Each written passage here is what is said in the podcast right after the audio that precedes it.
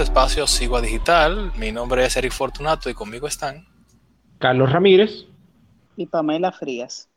Señores, hay una nueva noticia con respecto a la Junta y usted sabe que ha habido unos, unos problemitas ahí y son con los reubicados, porque hay gente que está viviendo aquí que, está, que lo mandaron a votar para otros países y en Estados Unidos que lo, lo están eh, mandando a, a, votar de extremo a extremo.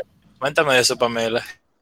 Bueno, ya ustedes saben, si por casualidad ustedes se fueron de vacaciones para Europa, se fueron a Estados Unidos a visitar un familiar o a Puerto Rico de shopping, revise, a ver, verifique su recinto electoral, porque muy probablemente lo manden a votar en uno de esos destinos. Bueno, está complicada la vuelta. No, pero a lo mejor Gonzalo le, le facilita ahí. Ah, bueno, sí, el IDOSA le da el, el pasaje para que se vayan a, a hacer su, su a ejercer su derecho al voto.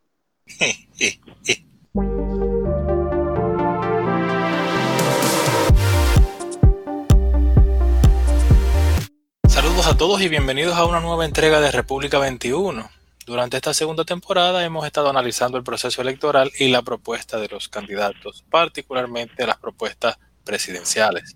En la entrega pasada analizamos el programa de, de gobierno de Guillermo Moreno y ahora eh, vamos a estar analizando la propuesta de Leonel Fernández. Señores, este programa el documento es el más largo de todos, aunque eso no necesariamente indique que sea el mejor. Se ha de destacar que el expresidente Leonel Fernández ha tenido la oportunidad de gobernar al país en tres ocasiones, dígase 12 años, y aspira a un cuarto mandato.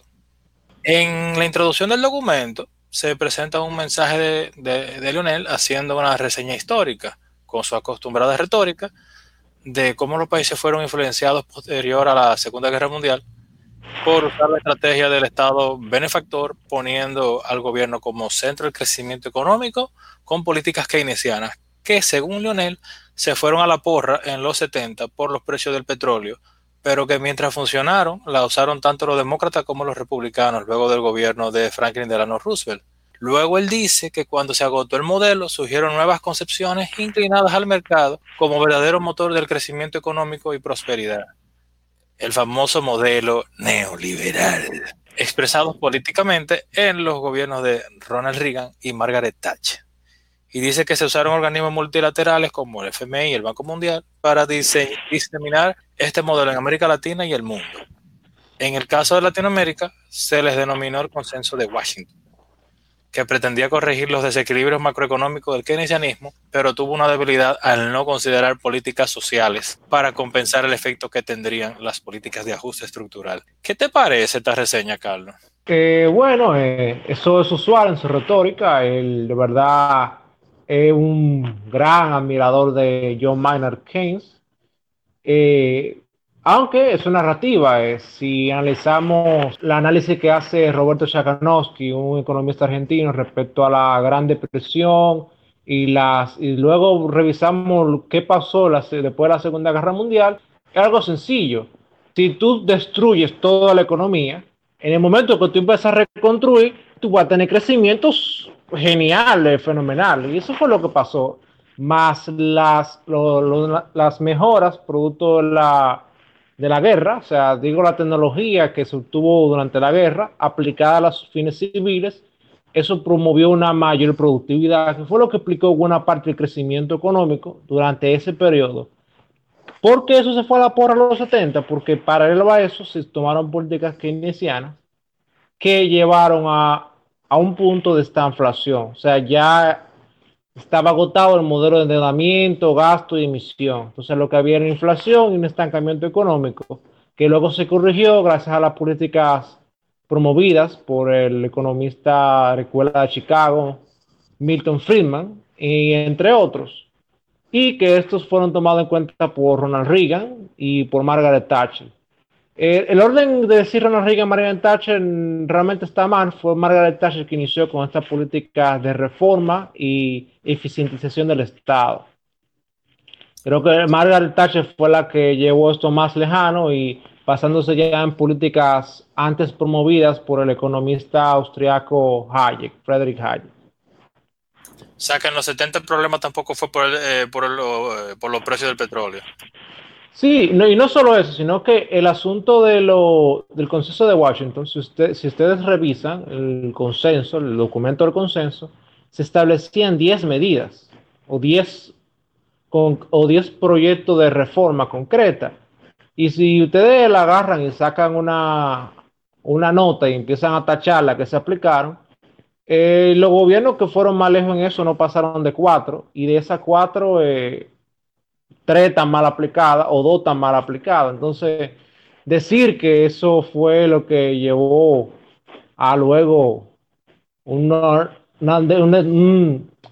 descuidar de las políticas sociales y eso tendrían después efectos en ajustes y que eso trajo después una, pobreza y cosas realmente, es una narrativa, o sea, los datos no es correcto. Dígase que en lo que lee un maestro en, sus, en los sofismas, o sea, las mentiras, él continúa en ese mensaje hablando del COVID, porque ya luego de que plantea como que toda esa parte histórica viene ahora a la actualidad con el COVID y que eso ha traído una recesión mundial. Y entonces presenta tres agendas en base a lo del COVID. Recuperación post pandemia, tareas pendientes del pasado y desafíos de la actualidad y del futuro. Leonel dice que un factor que ha permitido mantener la estabilidad con crecimiento ha sido saber combinar el papel del Estado con los mercados.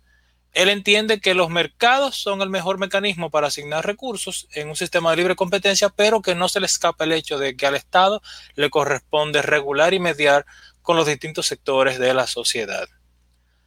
Luego él dice que durante sus gobiernos no se inclinaron ni por un Estado desarrollista ni por políticas fundamentalistas de mercado, sino por un modelo ecléctico, dígase intermedio, de economía social de mercado. Pero a mí me resulta gracioso, pues los gobiernos de Leonel fueron precisamente desarrollistas, quizás no al nivel de Balaguer, pero lo fueron. Y se refiere a que optaron por un modelo ecléctico de economía social de mercado. Pero vayan a ver ustedes saben que ese modelo es precisamente el que se desarrolló en Alemania posguerra y que su principal propulsor fue Alexander Rusto, que fue que acuñó el, el, ministro ese que le gustaba a, todo el mundo de neoliberal, él fue que lo acuñó. Y para nada tiene que ver con las medidas que se tomarían y que se tomaron para liberar los mercados. No sé si tengan algún comentario ahí.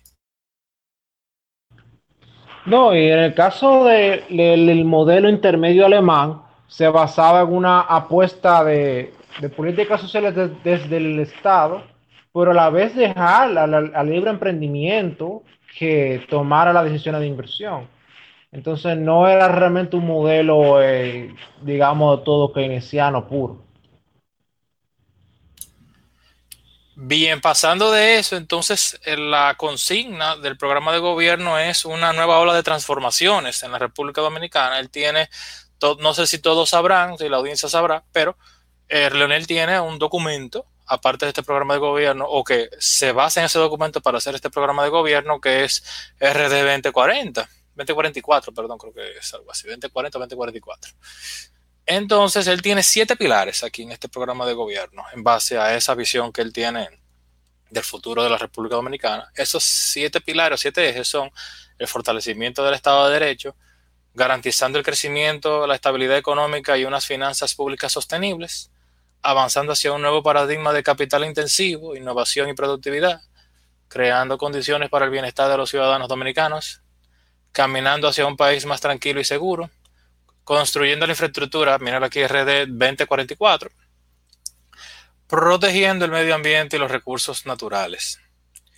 Y algo a nivel más o menos general que podemos decir de estas propuestas es que su base fundamental para lo que pudiera quedar aéreo entre todas las iniciativas, o entre todas las propuestas que, se, que vamos a estar hablando y que están en el documento, son eh, las iniciativas del Estado de Derecho con el marco regulatorio faltante que se desprenden de la Constitución del 2010 y el eje de infraestructura.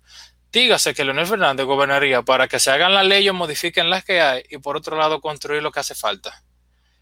Es probable que la experiencia de gobierno que mencionamos al inicio sea parte de lo que ayude a Leonel a establecer la, eh, propuesta más concreta. Esto sin que necesariamente sea la más viable o la, eh, o la más adecuada. Entonces, la primera propuesta o el primer eje está el Estado de Derecho. que podemos decir que hace toda una retórica de lo que ha hecho y lo que está pendiente en lo de los últimos 10 años, echándole la, eh, la culpa, echándole la papa a Danilo y los legisladores del Congreso durante ese tiempo, durante esos 10 años. Entonces, seguridad jurídica, piensan proponer al Congreso adecuar las normas pendientes desde la Constitución del 2010, a decir, Código Penal, Civil, Procedimiento Civil, crear la ley de aguas, crear ley orgánica de fiscalización y control del Congreso, adecuación de ley de ordenamiento territorial y uso de suelo, crear la ley orgánica de regiones únicas de planificación de la República Dominicana, crear ley orgánica de derechos de participación ciudadana y mecanismos de control social, crear la ley eh, para creación del sistema integral para la prevención, atención, sanción, erradicación de la violencia contra las mujeres, crear ley para la regulación del, eh, del ejercicio de derechos económicos y sociales de la población con menos ingresos, crear ley de vivienda, hábitat y asentamientos humanos, crear ley para ejercicio de derechos colectivos y difusos de medio ambiente y patrimonio algunas de estas leyes habría que ver la real necesidad y enfoque que tengan, ya que esa constitución entiendo que calqueó el modelo español que ahora mismo está gobernado por socialistas que tienen nexos a Venezuela y nuestros políticos tienen muy buenas relaciones con, con el chavismo y eso me preocupa un poco. Aunque pudieran haber leyes de estas necesarias como las que permitirán referendo y plebiscito, el Código Penal el civil, etcétera, y la fiscalización del Congreso. ¿Qué tú, qué tú opinas, Pamela?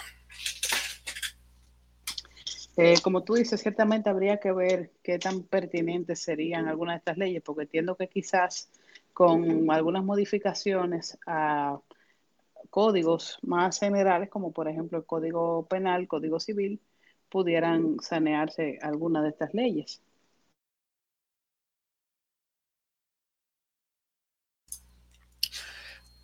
En el estado eficiente, en la propuesta de estado eficiente, tenemos que quiere programar programas de ventanilla única, oficinas regionales para trámite de solicitudes, obligaciones fiscales y permisos de autorización de inicio de proyectos, uso de TIC para modernizar y agilizar los procesos y eh, creación de clima de negocio y reducción de plazos para obtener permisos.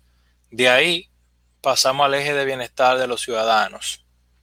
Y aquí en el bienestar de los ciudadanos también hace toda una retórica, una narrativa, o sea, comienza a describir una serie de problemas diagnósticos para entonces caer en cada una de las, en cada una de las propuestas. En educación, él piensa ampliar la red de estancias infantiles y los CAID para sectores vulnerables, implementar programas de equipamiento de aulas con dispositivos audiovisuales, mobiliarios, recursos didácticos, desarrollar estrategias de comunicación para orientar familias sobre beneficios de los hijos ingresando al primer grado de escolaridad, ampliar cobertura de centros que imparten educación primaria completa, poner en marcha programas flexibles de aprendizaje para adolescentes y jóvenes usando modelos a distancia en ambientes virtuales, crear espacios de apoyo pedagógico promoviendo participación de estudiantes en programas de acompañamiento en diferentes áreas eh, curriculares, crear bibliotecas físicas y virtuales en los centros educativos combinando estrategias de fomento a la lectura, implementar también programas de inglés por inmersión en centros de educación secundaria. En esta parte, que veo que todos tienen interés de que se aprenda el, inglés, se aprenda otra lengua, eh, lo que a mí me llama la atención es que se quiere que aprendan y usualmente eh, los demás programas, veo que se enfocan en el bachillerato para el tema de idioma. Y yo creo que si se va a fomentar bajo el modelo que sea, bajo la estrategia que sea los idiomas, debe de ser antes de, porque el aprendizaje de idiomas está comprobado que mientras más joven se trabajan estos idiomas, más pueden los, eh, los, muchachos aprender los idiomas, porque por lo menos en, en Europa y en donde, donde mejor está desarrollada la educación, vemos que los muchachos aprenden 5 y 6 idiomas antes de llegar al bachillerato. Dicho sea de paso, Erika, ahora que tú mencionas esa parte, precisamente hoy estaba leyendo, eh, me parece que fue en el Diario Libre, que el MINERD está pensando implementar un programa de inglés por inmersión junior, que sería para estudiantes a partir de quinto o sexto grado de primaria. Eso está bien. Quieren dotar a escuelas de instrumentos musicales para incorporar clases de música desarrollar programas orientados a competencias transversales en el siglo XXI como ciudadanía, desarrollo sostenible. Es un enunciado, eso parece más como un enunciado muy bonito, porque no sé, ahí, con todo lo que él ha hablado en las otras áreas, en, las otras cosas, aquí él no, no detalló realmente eh, qué es eso o cómo. Crear sistemas de registro y seguimiento a casos de estudiantes en situación de riesgo psicosocial, eso me suena como a bullying la parte del bullying. Crear programas de registro y seguimiento a niños con enfermedades que requieren soporte especial. Crear junto a salud pública programas de asistencia bucal, oftalmológica y nutrición. Aumentar la oferta educativa formal y no formal para jóvenes y adultos con las TIC, creando modelos virtuales y semipresenciales. Implementar programas de intercambio de profesores eh, en universidades reconocidas articular oferta formativa del Sistema Nacional de Formación Técnico Profesional según demanda de agentes económicos y sector productivo.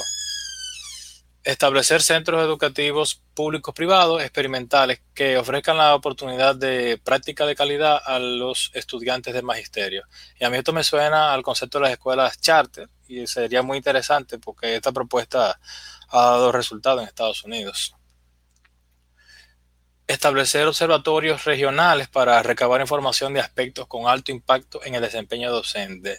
Y aquí me gustaría decir que a mí me preocupa escuchar que todos los programas de gobierno está el tema de los observatorios, porque pareciera que a falta de una cultura de investigación en las universidades, nos hemos dedicado a construir observatorios para monitorear y proponer soluciones más de índole social, político y económico que de avance científico concreto. ¿Ustedes qué opinan?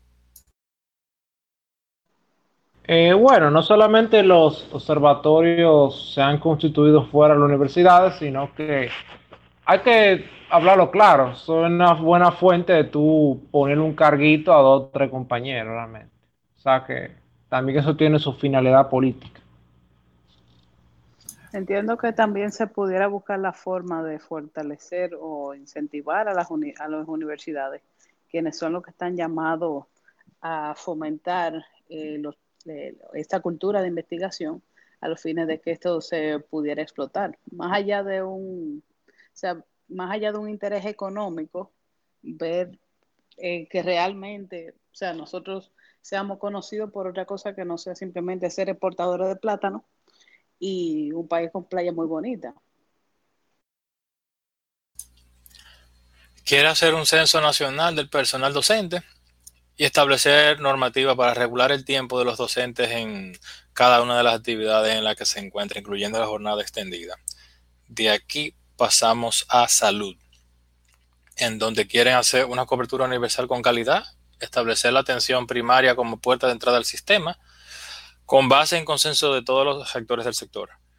Garantizar espacio fiscal del 5% a, 2000, a 2030, porque ahora parece que está en 3% o, o, se llevaría un 3%, pero al final para el 2030 se quiere llevar un 5%, es decir, que todo el mundo quiere dar un bendito 5% al PIB indexado ahí humildemente. Desarrollar inversiones en infraestructura y tecnología hospitalaria, rectoría y gobernanza en reformas necesarias a las leyes de salud y seguridad social.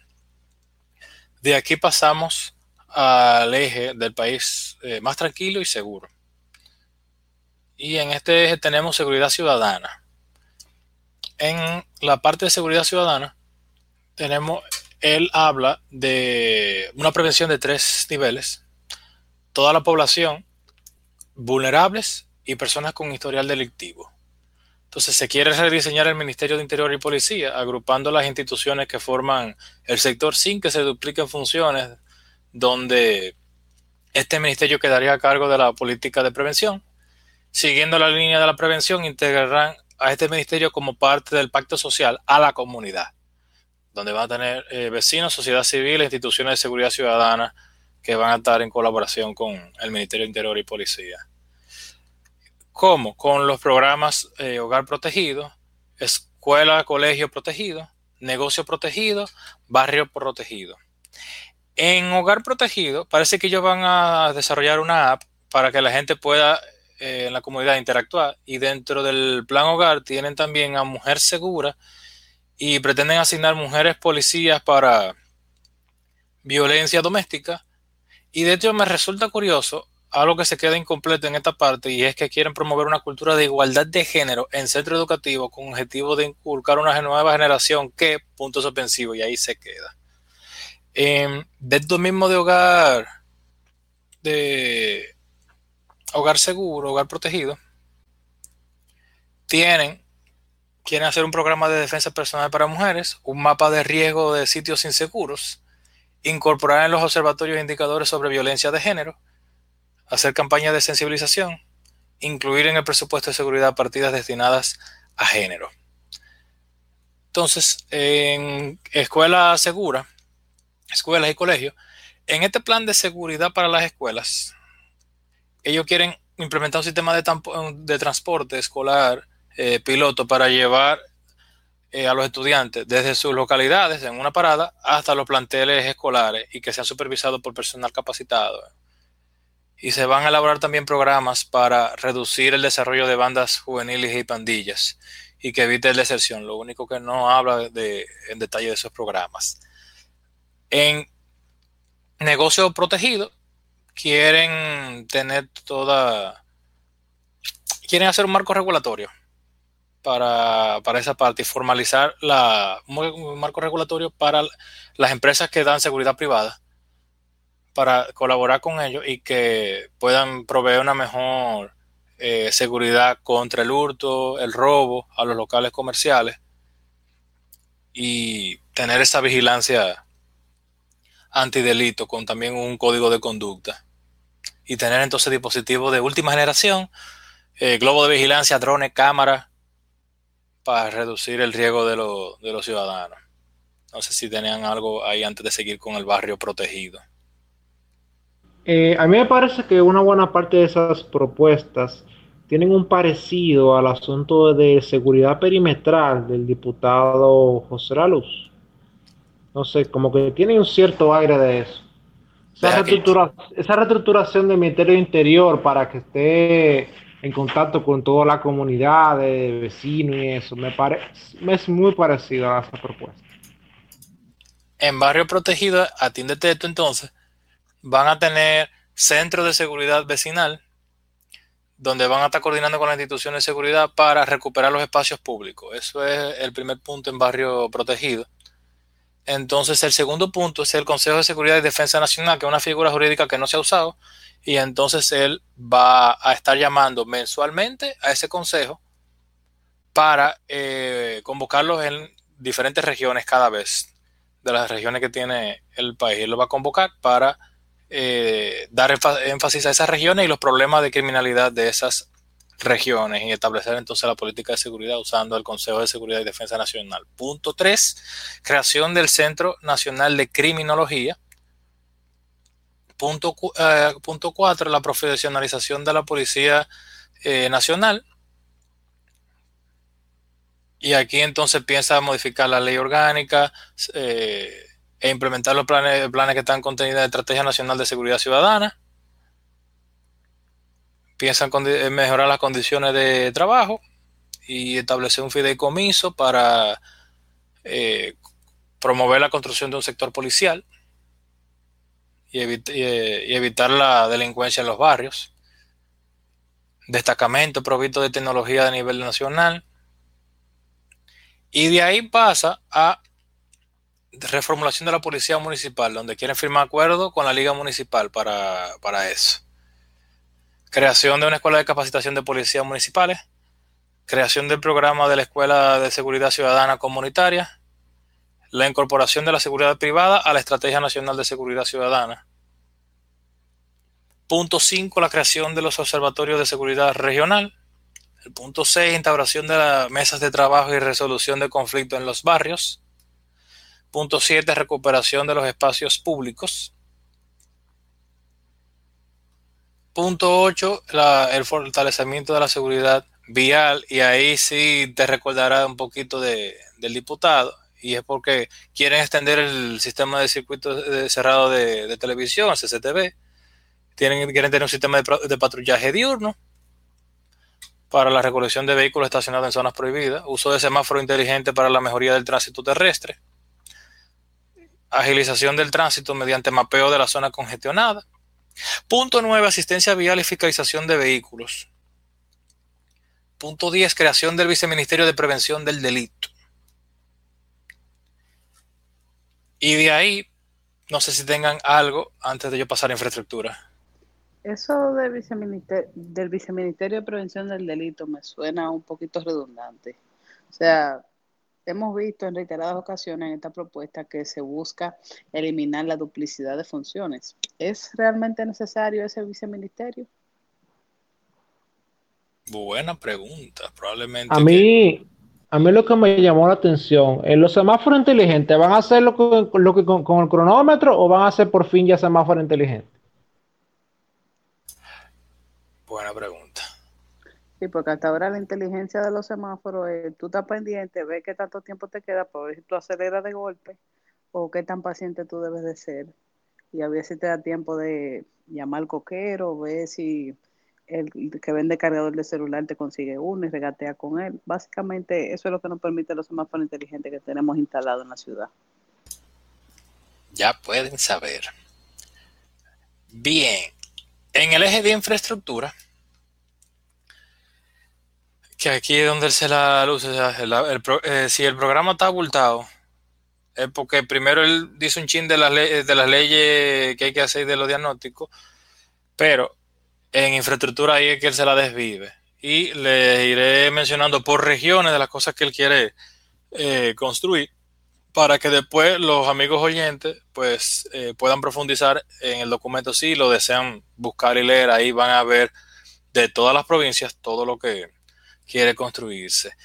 En el Cibao Norte, 11 carreteras, una ampliación de carretera, una vía de conexión municipal, dos circunvalaciones, una marina portuaria, tres estaciones de autobuses urbanos, autopista del Atlántico, corredores turísticos, corporación portuaria.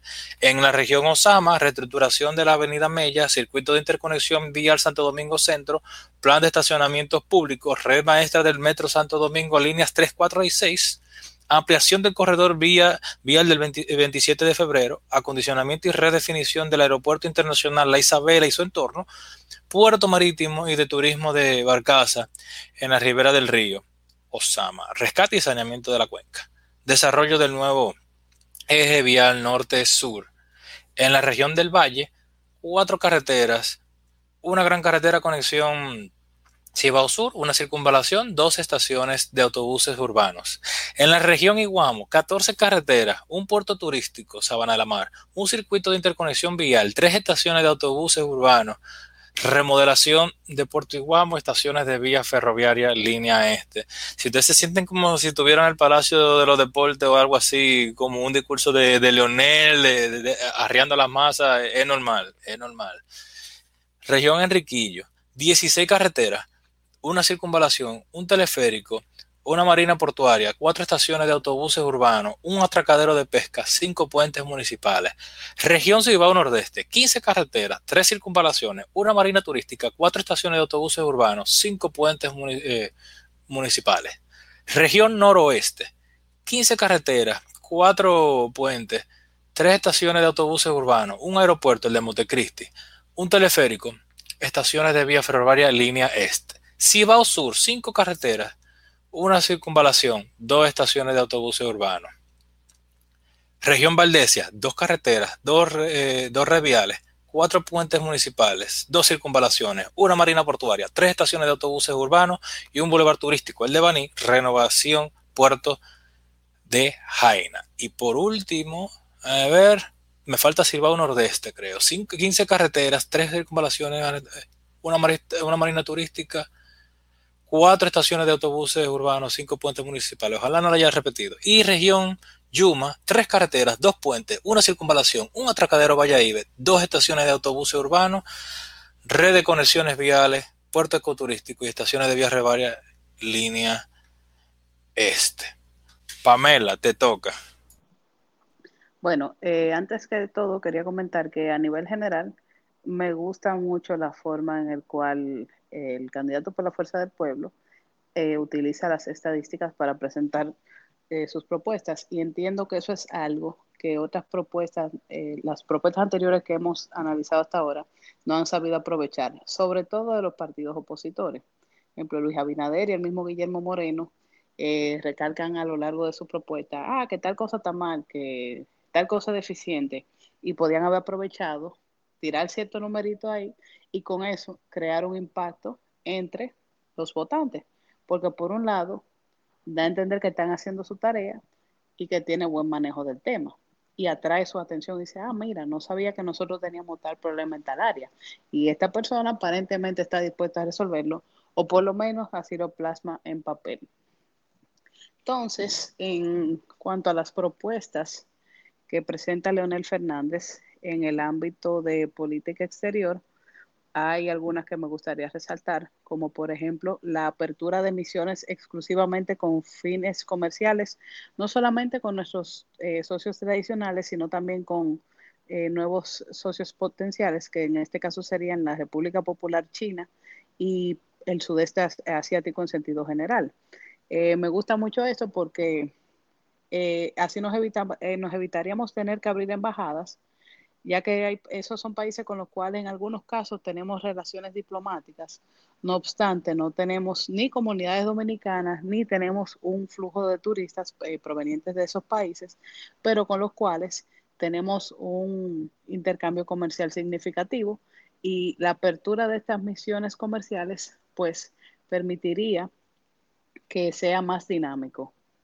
Habla también de la reorganización de las concurrencias de las embajadas, es decir, eh, no todos los países con los cuales tenemos relaciones diplomáticas necesariamente tenemos eh, en una embajada allí apostada, sino que, por ejemplo, eh, un ejemplo, actualmente la, la, Embajada de la República Dominicana en Qatar tiene la concurrencia con el Líbano y con Kuwait, que son países con los cuales tenemos relaciones diplomáticas y podría ver si quizás esa embajada pudiera expandir esas concurrencias a otras o simple y llanamente cerrar una embajada X y abrirla en otra localidad en la cual quizás República Dominicana tenga una mayor presencia, sea porque tiene una mayor comunidad o porque tiene un mayor intercambio eh, comercial.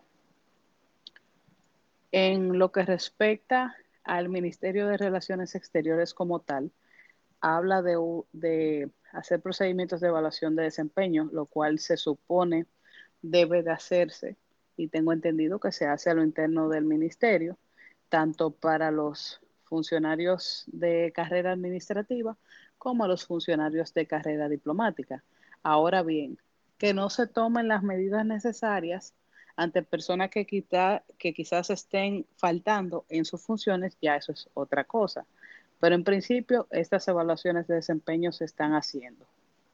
Habla también de la homogenización e institucionalización de la escala salarial, que era lo que estaba mencionando en la, cuando estábamos examinando la propuesta de Guillermo Moreno, de que sí, ciertamente, por lo menos en el caso del el servicio exterior, el salario es según el rango diplomático. No obstante, este salario no necesariamente se corresponde con el costo de vida del país en el cual está destinado el funcionario diplomático o consular. También habla dentro de su propuesta respecto a la homogenización de los procedimientos y costos de obtención de visados y de la creación de una plataforma única integrada de servicios consulares.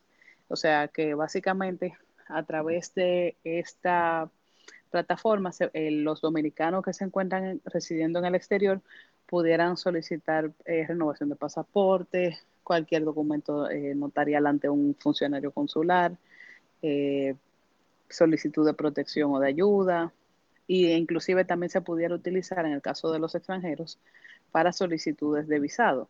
Y esto, en cierto modo, eliminaría una institución redundante, redundante que está ahora mismo, que es el Instituto de, de los Dominicanos en el Exterior, que entiendo perfectamente que pudiera eliminarse y simple y llanamente fortalecer las áreas consulares que tienen que ver con la protección de dominicanos en el extranjero.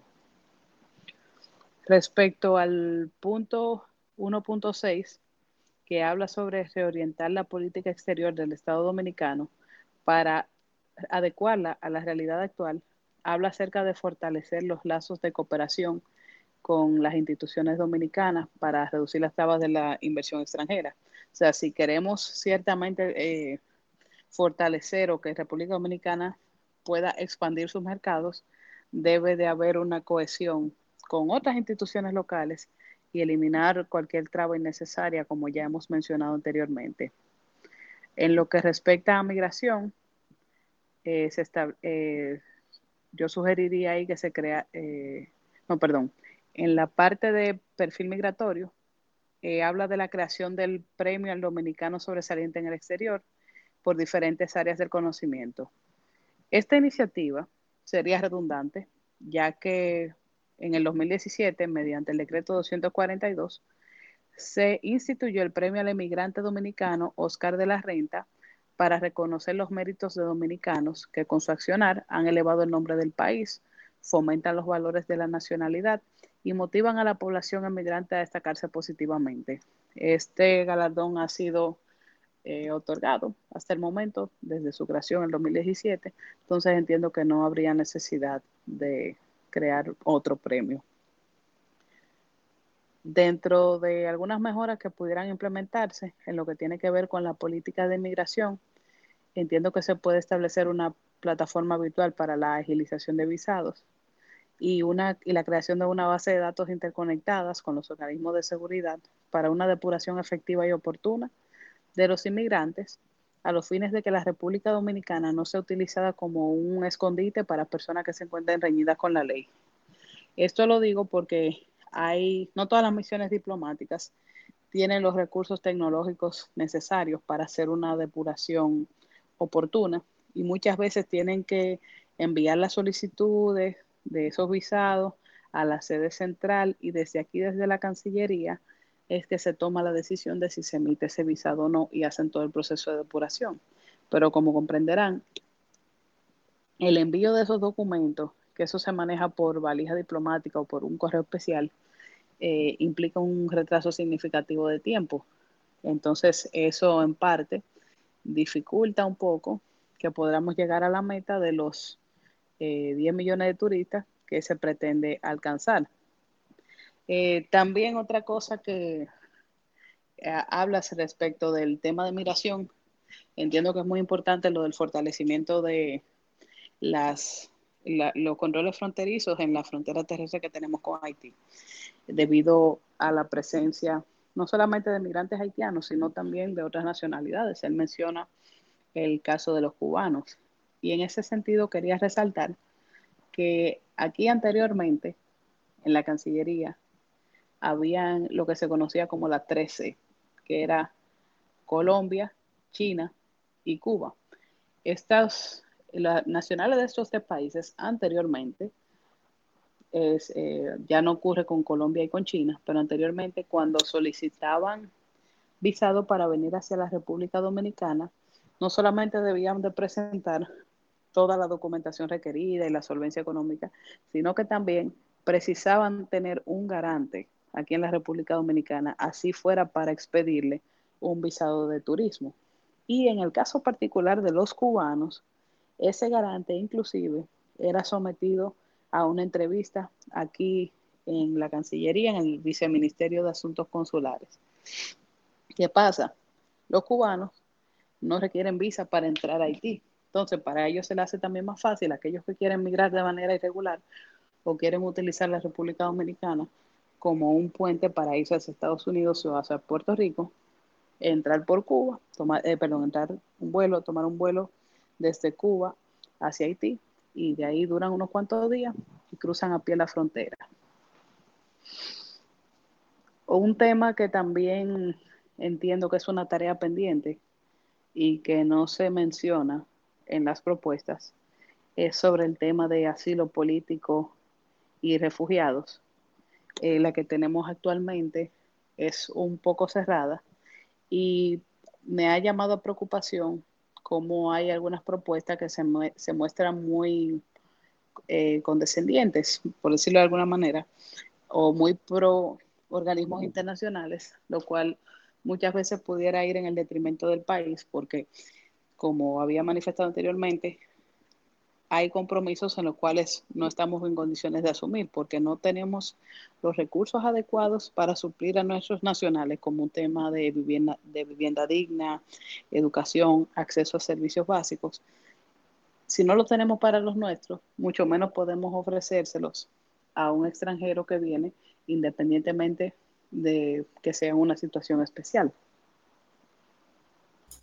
Sí, y hay un todo, hay todo un riesgo con, con eso, y no sé, no sé si tú, por ejemplo, has visto, hay un documental con respecto a los refugiados en, en, en Europa, y no sé si los, eh, si los que nos escuchan hayan visto ese documental y otros datos de que hay también otros intereses que se mueven con los refugiados, que si bien es cierto hay gente con que necesita, que está pasando por cierta crisis, pero hay, hay todo un tema detrás de, de eso que ha impactado negativamente a Europa y a nosotros. Nosotros, América Latina no necesita que lo impacte con más nada. No, ciertamente, y que también no solamente es el, es el tema de el, el abultamiento por el, producido por esa migración forzosa, sino que también esas mismas redes que, que permiten el acceso de esos migrantes se prestan para tráfico de personas, ocultan delincuentes. Exacto. Y estas personas la pueden utilizar inclusive como mulas para contrabando de mercancías armas y hasta drogas.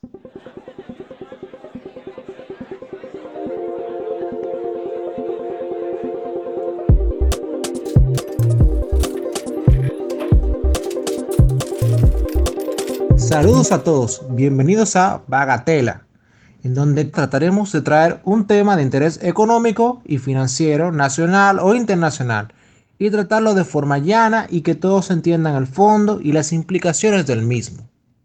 En la última entrega hablamos sobre el programa de gobierno de Guillermo Moreno y concluimos anunciando el tema del cual vamos a tratar hoy, que es el programa de gobierno del partido La Fuerza del Pueblo, enfocándonos en la parte económica. Pamela, ¿qué es lo primero que te llamó la atención cuando viste el programa de gobierno de Leonel Fernández? Me llamó mucho la atención el, el uso de diagnósticos y de las estadísticas para ir desarrollando los temas. Eric, ¿qué tú entiendes que es lo más importante para Leonel luego de ver su programa de gobierno?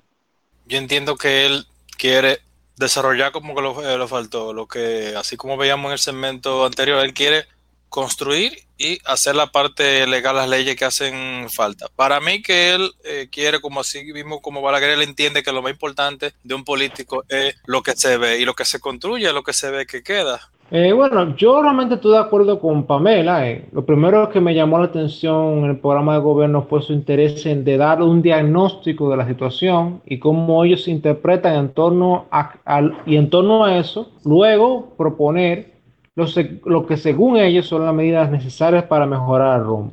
Ahora, la Fuerza del Pueblo inicia su diagnóstico por la situación internacional, haciéndose eco de las proyecciones de la Organización para la Cooperación y el Desarrollo, para luego hablar de la República Dominicana y cómo ha salido este año y lo que, cómo hemos perdido lo que estábamos acostumbrados a llamar estabilidad macroeconómica, que no es más que unas expectativas de inflación y devaluación de la moneda previsibles.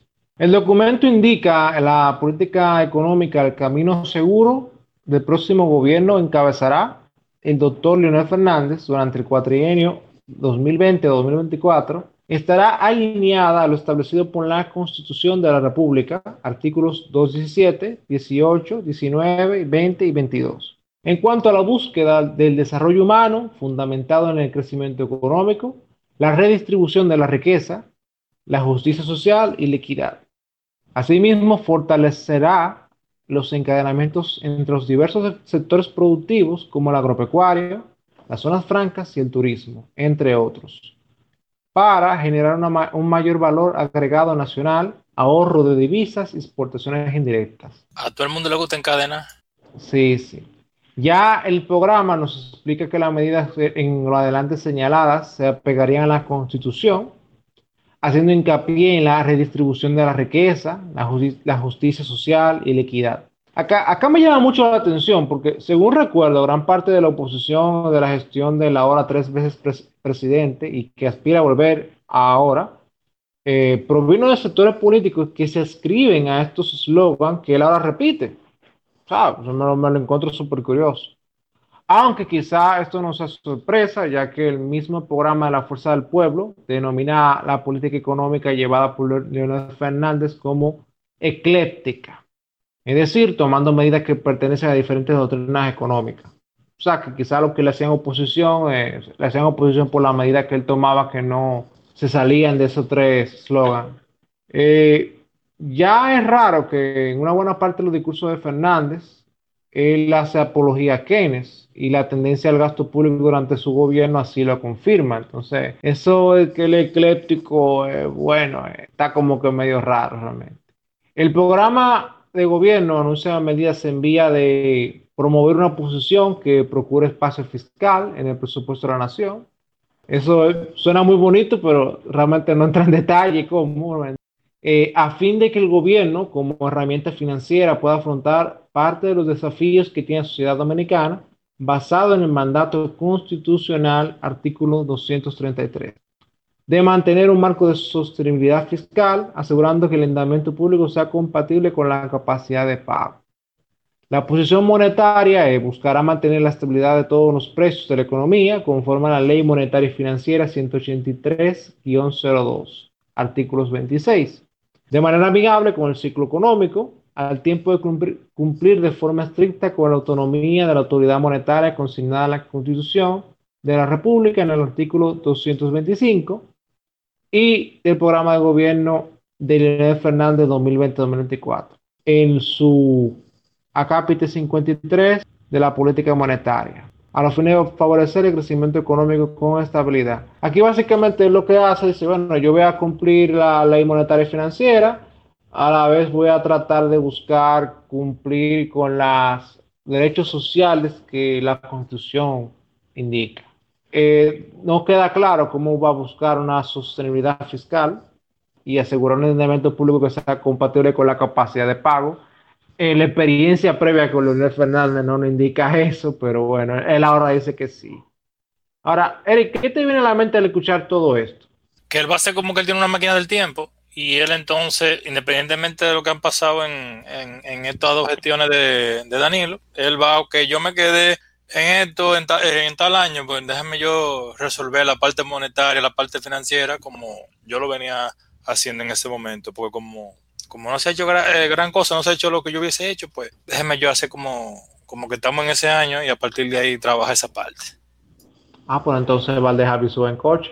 Bueno, ya las iniciativas que propone eh, van por promover que se arribe un pacto fiscal como acuerdo sociopolítico cuya agenda incluya la creación de una regla fiscal sencilla y flexible que permite el crecimiento del gasto, sea consono con el crecimiento del ingreso, mejorar las recaudaciones, pero también impulsar las inversiones y el empleo, a la vez de crear un programa de formalización tributaria que permita aumentar la base de contribuyentes, que incluya implementar un programa de simplificación de trámites para pequeños contribuyentes del área de industria, servicios y agropecuaria, que incluya declaraciones del ITEVIS trimestrales y una herramienta de contabilidad simplificada, provista de forma gratuita por la Administración Tributaria. También propone crear regímenes simplificados de tributación para facilitar el cumplimiento de sectores con características especiales, tales como sector inmobiliario, agropecuario y médico. Propiciar la modificación del título 1 de procedimientos tributarios con la finalidad de introducir elementos que fortalezcan el respeto a los derechos de los contribuyentes y el debido proceso. Esto quizá el lenguaje de los abogados, eh, pueda sonar algo concreto, pero quien no es abogado no entiende realmente esa parte. Ahora, si es positivo la, la parte de los regímenes simplificados, eh, ya en este gobierno se ha iniciado una parte con eso. Él especifica que buscaría un régimen simplificado para el sector inmobiliario, que ha tenido un gran auge. no entremos en el detalle de cómo, que, a qué se ha debido ese gran auge. Luego, el sector agropecuario, sí es necesario una, un régimen simplificado diferente para el sector agropecuario y para el sector médico, eh, que también sería muy positivo. Ahora, la parte de la creación de una regla fiscal sencilla y flexible que permite el crecimiento del gasto, sea, con el crecimiento del ingreso. Aquí eso es contradictorio. ¿Por qué? Porque una regla fiscal significa que sea lo que sea que se pase, se van a cumplir este ordenamiento. Entonces, cuando tú dices que tú vas a hacer una regla fiscal que sea flexible, no estás haciendo una regla. Eso no es una regla. Ahora, eh, que sea consono con el crecimiento del ingreso, tampoco te dice nada. O sea, podría ser que sea la, igual el crecimiento del ingreso o que esté anclada a un ratio del ingreso. No sabemos, eso, no lo deja detallado. Esa es una parte que de verdad me, me, me, genera suma curiosidad, que es lo que propone realmente en esa parte. Ahora, Pamela, teniendo en cuenta la pasada experiencia con Leonel Fernández, ¿qué es lo primero que te viene a la mente al escuchar promover un pacto fiscal? Bueno, eso en verdad me da miedo, mucho miedo, considerando la experiencia pasada, porque si mal no recuerdo, eso fue lo que llevó que el ITEREVI pasara de un 16 a un 18, eh, una serie de impuestos que se fueron implementando, la unificación de los bienes inmobiliarios, o sea que ya un ejemplo eh, que en cierto modo eh, entiendo que la intención era buena, pero terminó afectando a quien no debía afectar, porque habían personas que, por ejemplo, eh, tenían de clase media que vivían de las rentas de alquileres de ciertas propiedades. Entonces, vamos a suponer, tú tenías cinco apartamentos, cada uno valorado en 3 millones de pesos. Eh, como estaba por debajo del monto de la exención, que era de unos 7 millones, pues entonces tú no pagabas impuestos por ese apartamento. Pero entonces, eh, esos lo que hicieron fue que unificaron esa, la totalidad de los bienes que tú tenías. Entonces ya tú no estabas pagando en base a tres, sino en base a, 15, porque te sumaban el valor de los tres inmuebles y tú comenzabas a pagar el IPI por el excedente de esos 15 millones respecto del 7 que estaba exento.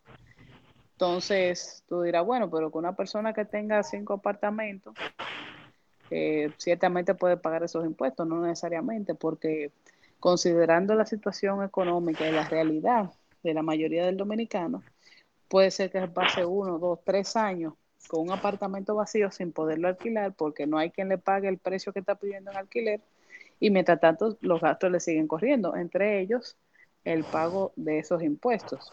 No, y cuando tú te vas a eso al, aspecto de las empresas, eso es muy distorsionante porque una, un gran, una gran corporación que tenga una gran cantidad de inmuebles, entonces tú al impuesto sobre la renta que tú detienes, entonces el valor de esos inmuebles, tú tendrás que calcularlo arriba entonces de esos impuestos y eso, eso incrementaría significativamente la carga fiscal. Es incluso distorsionante, es un impuesto distorsionante. Y la recaudación, cuando tú lo ves en términos ya macro, es marginal, realmente. Incluso eso es obligado a, que pasen dos cosas. Primero, que las empresas creen otras empresas de carpeta a la cual ellos ceder sus bienes inmobiliarios y ellos simplemente pagar el alquiler a esa empresa. De forma que el pago del alquiler lo reducen, lo reducen de su impuesto y entonces los, impuestos que pagaría eventualmente esa empresa que tendría esos bienes es mucho menor de, de lo que inicialmente tendría que pagar la empresa original teniendo sus inmuebles. Eso es una cosa y también se ha llevado a la subvaluación de los bienes inmobiliarios. O sea, es sabido que una casa que valga, vale 7 millones de pesos, le ponen un valor por debajo del límite, le ponen que vale de un millón y medio para evitar ese impuesto. Sí, pero eso, eso en cierto modo la DGI lo tiene, lo tiene amarrado, porque ellos siempre van a utilizar el valor más alto. O sea, tú puedes tener, ellos tienen dentro de su, vamos a decir, dentro de su registro, un valor específico para un inmueble que es, que ahora mismo me parece que está en un proceso de actualización y tienen el valor en el cual se hizo el contrato de la compra o la venta del inmueble. Y en ese caso ellos toman el valor más alto de esa dos, o sea que como quiera que sea, ellos siempre van a buscar la forma de no salir perdiendo. Claro, claro. Pero realmente un impuesto que ha sido distorsionante y no, no, del Estado no debería estar poniendo impuesto al patrimonio realmente. Eso no es la misión. Porque cuando tú lo tiras en términos de la, de efectivamente cuántos impuestos tú estás pagando, si tú pagas impuestos en torno a los bienes inmuebles que tú tienes, la tasa quizás real que tú pagues sea muy alta para la mayoría de la población. Ahora, conociendo a Leonel Fernández, eh, cuando él habla de un pacto fiscal, eso viene con un palo acechado algún que otro impuesto aumentará, pero en este momento decir a la clara eh, eso, decir a la clara eso en este momento no causa gracia ni a los votantes de izquierda.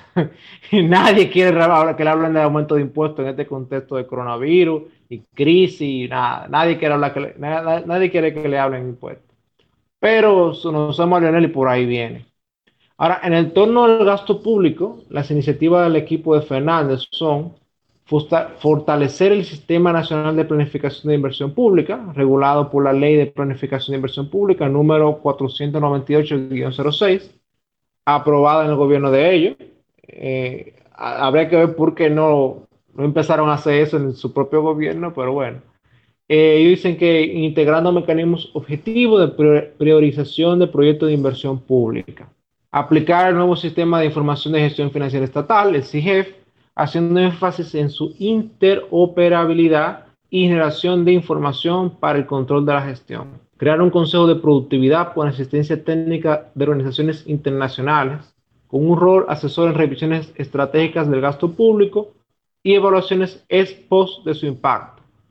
Aquí hay un, aspecto positivo que se hagan evaluaciones ex post de los impactos respecto a lo que hacen las entidades públicas y los diferentes programas de inversión. Eso en teoría. Habrá que ver si realmente la práctica se lleva. Ahora, Eric, ¿qué te parece esto? ¿Te parece esto un compromiso claro de mejorar la calidad del gasto o un mareo típico de Leonel? Su mareo, como dice la canción, teatro. Es puro teatro. Sí, o sea, que la verdad está difícil de creer, viniendo de él.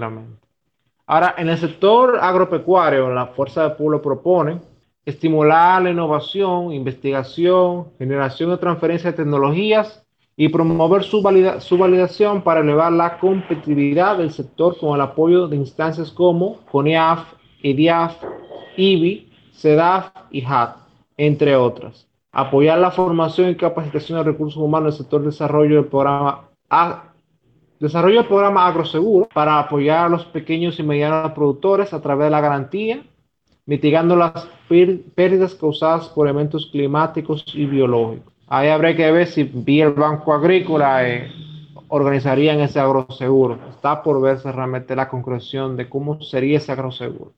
Lo otro es la reestructuración del Consejo Nacional de Agricultura y los consejos regionales. Lograr la representación del sector en los organismos de políticas económicas, o sea, Junta Monetaria, Consejo Económico Social. ¿Y cuánto eh, no, falta? Es el asunto. Eh. no sé, no sé si habría que modificar la ley monetaria y financiera para que los organismos del sector agrícola puedan entrar, tener representación ahí. Esa parte habría que estudiar. Aquí él promueve eh, la revisión del DERECAFTA en condiciones más favorables para nuestros productores y productoras. Apoyo estatal de la tasa de interés y seguro agropecuario para pequeños y medianos productores y productoras formalización de exenciones fiscales y tributarias de la agropecuaria, establecer un programa de construcción y mantenimiento de pozos tubulares y lagunas en zonas de escasa pluviometría.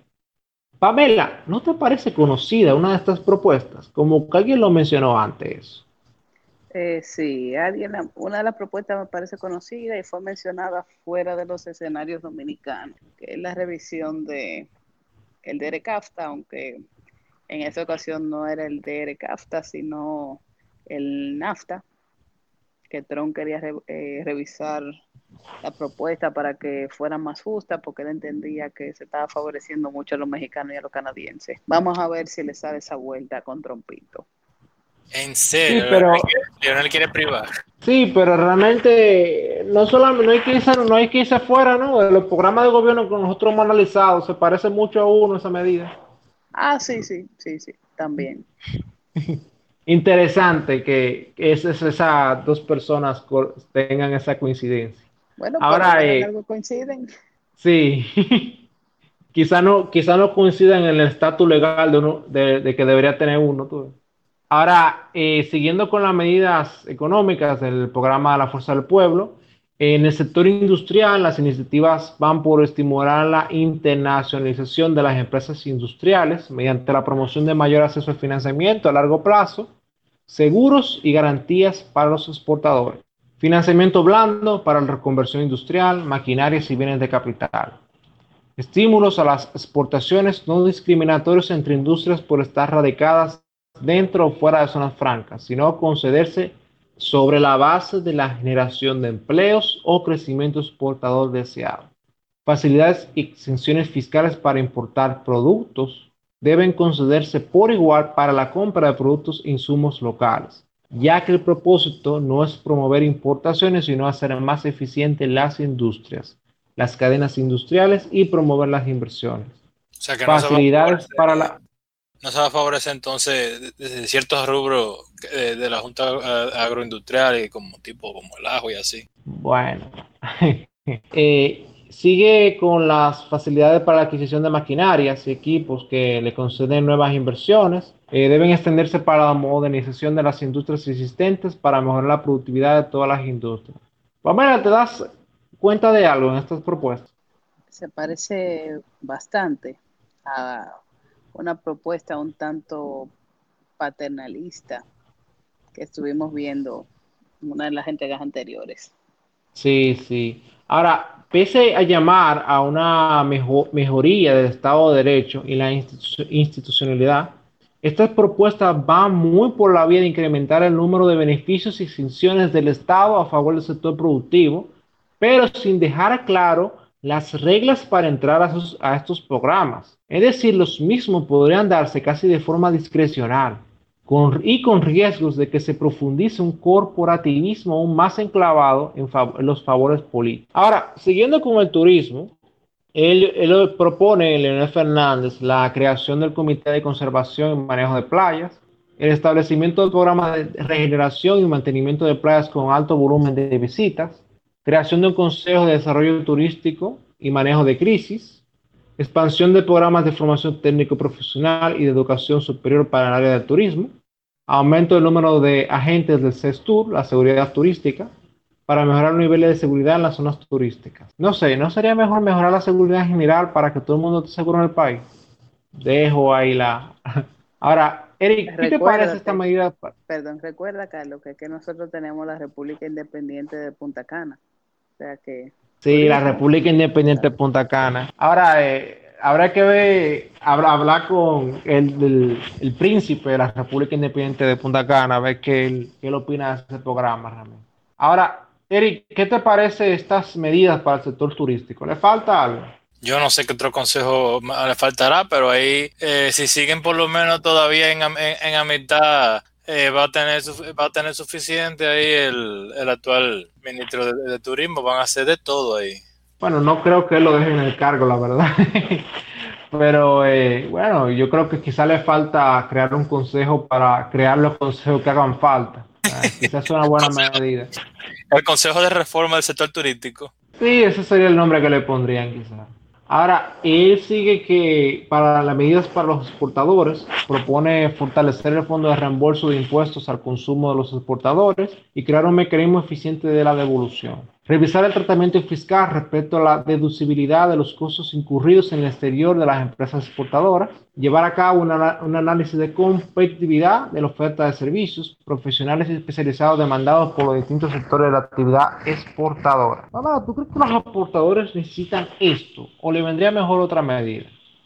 Yo entiendo que sobre todo lo del tratamiento fiscal le caería muy bien porque una de las cosas que hace precisamente que nuestra exportación no sea tan competitiva es precisamente el tema de la carga fiscal.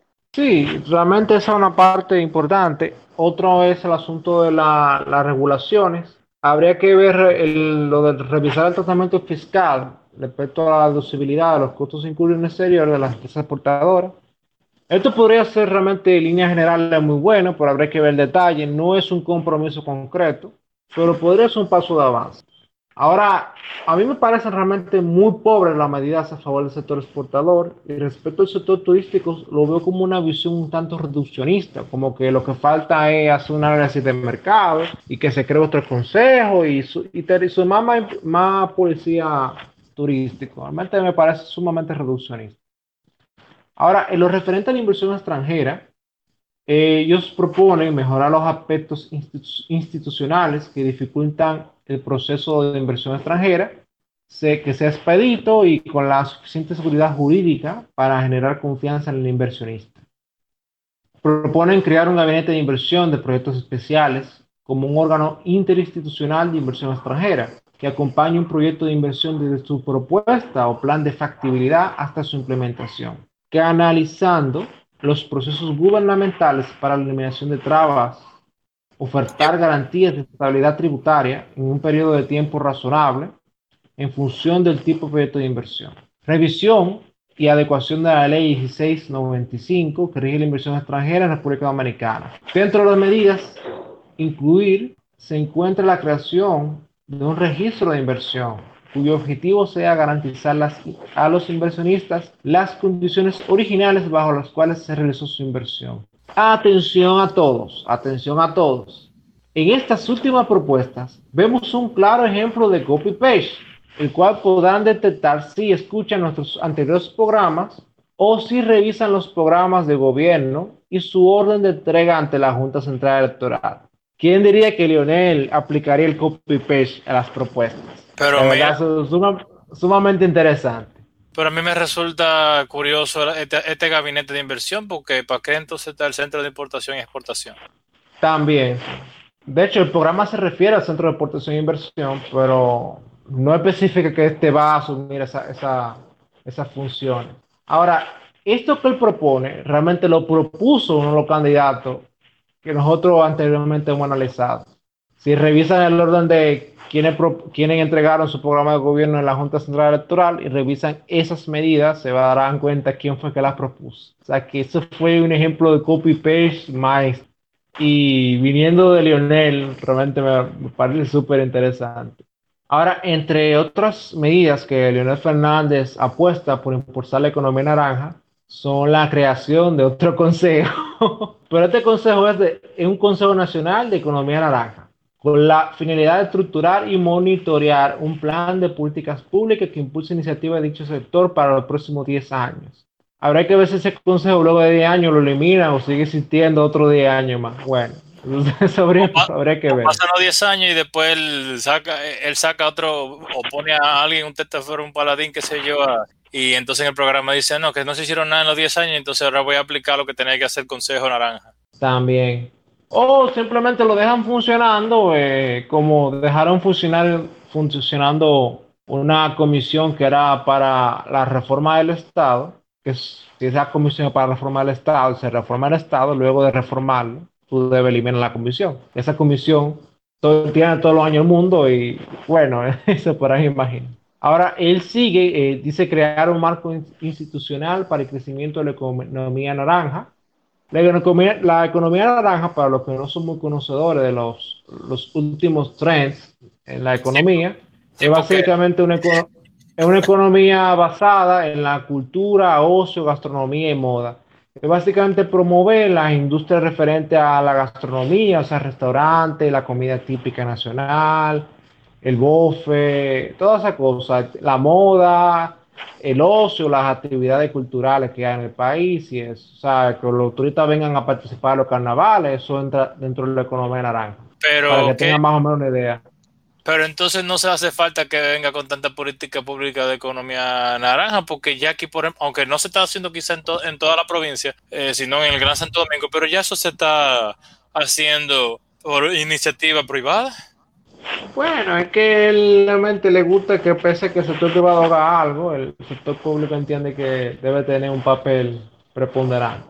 De la visión de lo demás es fundamentalismo de mercado y parafraseando el propio programa. Ahora, él propone la creación de un observatorio de la economía naranja, o sea que no solamente habría un consejo de economía naranja, sino que habría un observatorio de economía naranja, con miras a obtener información oportuna y confiable para la realidad sobre la realidad de esta industria o sea que el organismo nacional de estadística está de balde, o sea, no puede realmente dedicar una oficinita a sacar las estadísticas de. Realmente. Ahora, hablando de economía. Habría que ver si ese observatorio de economía naranja tendría otras funciones. Por ejemplo, ver dónde se hace el mejor chicharrón de leche, dónde venden el bofe con menos grasa y demás cuestiones por el estilo. Sí, su información es muy, muy importante. Ahora, Pamela, hablando de economía naranja, ¿te imaginas que el presidente Fernández recibiendo Omega en el Palacio para discutir las estrategias que desde el Estado se implementarán para impulsar la internacionalización del merengue de calle? Bueno, en vez de entiendo que con la existencia de plataformas como Spotify, YouTube, eso no sería muy necesario, pero si él busca Omega o Omega se aproxima a él para la internacionalización del merengue de calle, yo te apuesto lo que tú quieras que hasta en Hobilus se va a estar bailando merengue de calle. Sí, sería muy interesante esa imagen de, Omega y Leonel. Ahora, si Danilo recibió entre... si Danilo recibió claro, sí. no veo por qué no pudiera recibirse Omega, y más para la expansión cultural dominicana. Sí, la buena cultura. La buena cultura. Ahora, entre las medidas a favor de los emprendedores que tiene Leonel Fernández está la creación del Instituto Nacional de Emprendedor, esta institución, junto a la cooperativa del emprendedor, eh, del emprendedor constituiría, constituiría un Fondo Nacional del Emprendedor, que sería una propuesta que también iría de la mano con la ley de startups, que facilita la creación y puesta en marcha este tipo de iniciativas, promoviendo la inversión privada.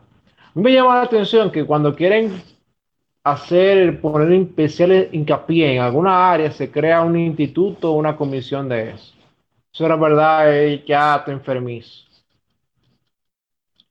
Ahora, él sigue y dice que crearían un programa de desarrollo de incubadoras que proporciona que proporcionen apoyo en forma de subvenciones para incrementar las capacidades de los emprendedores y aceleradoras para ayudar a hacer crecer las empresas emergentes, emergentes Además, el desarrollo del programa Dominicana Tech y la propuesta de ley de economía digital con el objetivo de promover el desarrollo de la cultura innovadora. Aquí interesante lo del programa de desarrollo innovadora porque no reconoce realmente lo necesario que es el sector privado en eso. O sea, sí reconoce que la, la ley de startup que reconoce que se necesita la inversión privada, pero en la parte de la desarrollo de incubadora no, cuando realmente aquí que de verdad el sector privado debería meterse. Y otros candidatos lo han, lo han abordado de mejor forma. Que de hecho sí, eso te iba a decir que me, me recuerda a otro programa de gobierno. El desarrollo, desarrollo del programa Dominicana Tech eh, no queda claro qué se refiere con eso. El nombre suena bonito en inglés, tú, Hay que ver realmente qué se refiere con eso. Ahora, eh, si él continúa con la propuesta de ley de economía digital con el objetivo de promover el desarrollo de la cultura innovadora, no sé si, los, si la industria software nacional requiere una ley especial para ello, pero habrá que ver. Él sigue, continúa con la construcción y desarrollo del corredor tecnológico de las Américas, incluyendo el campus de la innovación y campus. Esto sería básicamente, para que ustedes entiendan, expandir el ITLA, expandir el parque cibernético y hacer un campus de innovación que se llamaba InCampus. Es otro edificio, entre otra institución, que va a ser algo muy parecido al ITLA, pero no va a ser ITLA. Eh, otra propuesta que tienen ellos es realizar encuentros entre científicos, estudiantes, profesores y miembros de diferentes sectores de la sociedad para analizar cómo aportes científicos y tecnológicos pueden ser aprovechados para la mejora de la calidad de vida de la población Suena muy bonito. Yo creo que eso se llamaba gobierno, no sé. Ahora, entre otras medidas, ellos proponen la inclusión financiera, aunque no detalla en qué consistiría. Al menos, él no indica dar préstamo al 6% anual a todos, como ciertos candidatos en su programa. Yo creo que eso es positivo. Eh, Eric, ¿Tú crees que los emprendedores y el sector de la tecnología, la información y comunicación, lo que requieren es lo, anterior expuesto o requieren de otra visión? Requieren de otra visión. Lo que pasa es que suena muy chulo tú vender la idea de que tú vas a seguir innovando y como, y como él ya, por ejemplo, hizo el ITRA, que eh, es bueno y de hecho todo el que sale formado del ITRA que vale la pena al final lo cosechan las empresas extranjeras. Eh, pero la visión para el emprendimiento a base de, tecnología y desarrollo de software y toda esa parte requiere de otra, de otra visión. Y para que las cosas cambien la cultura empresarial de manera que se desarrolle software y y se desarrolla un software eh, diferente usando diferentes cosas, eh, es otra cosa lo que tiene que, hacerse para que las empresas se incentiven a que no se hagan lo, mismo y que sea un asunto como, así como tú ves que la gente pega, eh, pega blog y sector de construcción, que no sea lo mismo a nivel empresarial. Sí, correcto. Yo entiendo que realmente requiere otra visión, o sea, lo que los emprendedores y la, específicamente los emprendedores de la industria software americano, lo que requieren son mejoras respecto a la regulación de propiedad intelectual y procesos expeditos para registrar sus patentes de sus aplicaciones. Específicamente la parte de, la, de las incubadoras, yo creo que lo que se requiere una ley de una ley de mercado de valores y una ley financiera que facilite que esas empresas, nuevos emprendimientos tengan acceso a capital de riesgo. O sea, que tú como empresario, un gran empresario, tú puedes decir, bueno, este proyecto de inversión está interesante, yo voy a invertir mediante el mercado de valores, mediante una oferta pública inicial. O sea, eso sería muy bueno para los emprendedores. Además que traería ya unir al empresario con experiencia a estos emprendedores, o sea, le daría un poco más de, de estructura, infraestructura. Otra cosa es que esa visión de que el Estado lo vaya a hacer, realmente yo creo que no es la más adecuada, realmente. Aquí el Estado tiene que facilitar el marco para que el sector privado opere de esa forma, no impulsarlo. Yo creo que esa siempre ha sido la visión errónea. O sea, la visión errónea y lo que lleva es creado tres edificios bonitos con mucha computadora y, un discursito. Después de ahí no, no realmente lo que propone, lo, que facilita y mejora el sector. Y de hecho, me sorprende viniendo de él y él conociendo de, cómo se vive en Estados Unidos, habiendo eh, vivido en Nueva York y todo eso, y que él decía en el 96 y demás que iba a ser Nueva York chiquito, me resulta bastante chocante que con la experiencia que él tiene, con la gran visión que él demuestra y con toda su retórica, que él crea que eso que él propone hace vaya a ser que, por ejemplo, uno vea lo que se ve en Silicon Valley. A mí me sorprende y me choca que él pretenda que uno crea que, y sobre todo con lo que la Viti conoce, que él va a simular Silicon Valley y va a simular en todos los, en todos los sitios donde hay emprendimiento tecnológico, lo va a hacer con esto otro. Eso es lo que a mí me sorprende. Sí. Ya en el plano fiscal vemos cómo dice que apoyaría su programa mayor gasto público para reactivar la economía, cosa que una típica receta keynesiana, pero ante el contexto actual no se sabe de dónde sacar los recursos. O sea, eh, va a someter nuevos préstamos. Eh, bueno, eso iría en contra de la propia regla fiscal que el mismo propone, que sea en base a los ingresos. Los ingresos en este año van a decaer. Entonces, si propone una regla fiscal, bueno, la estaría rompiendo el primer año, lo cual ya habla de que la regla fiscal para los siguientes años no tendría sentido. Y lo del mayor gasto público, eh, conociendo el historial de cómo se han hecho los procesos de licitación y compra del Estado, eh, realmente no creo que sea la forma más eficiente.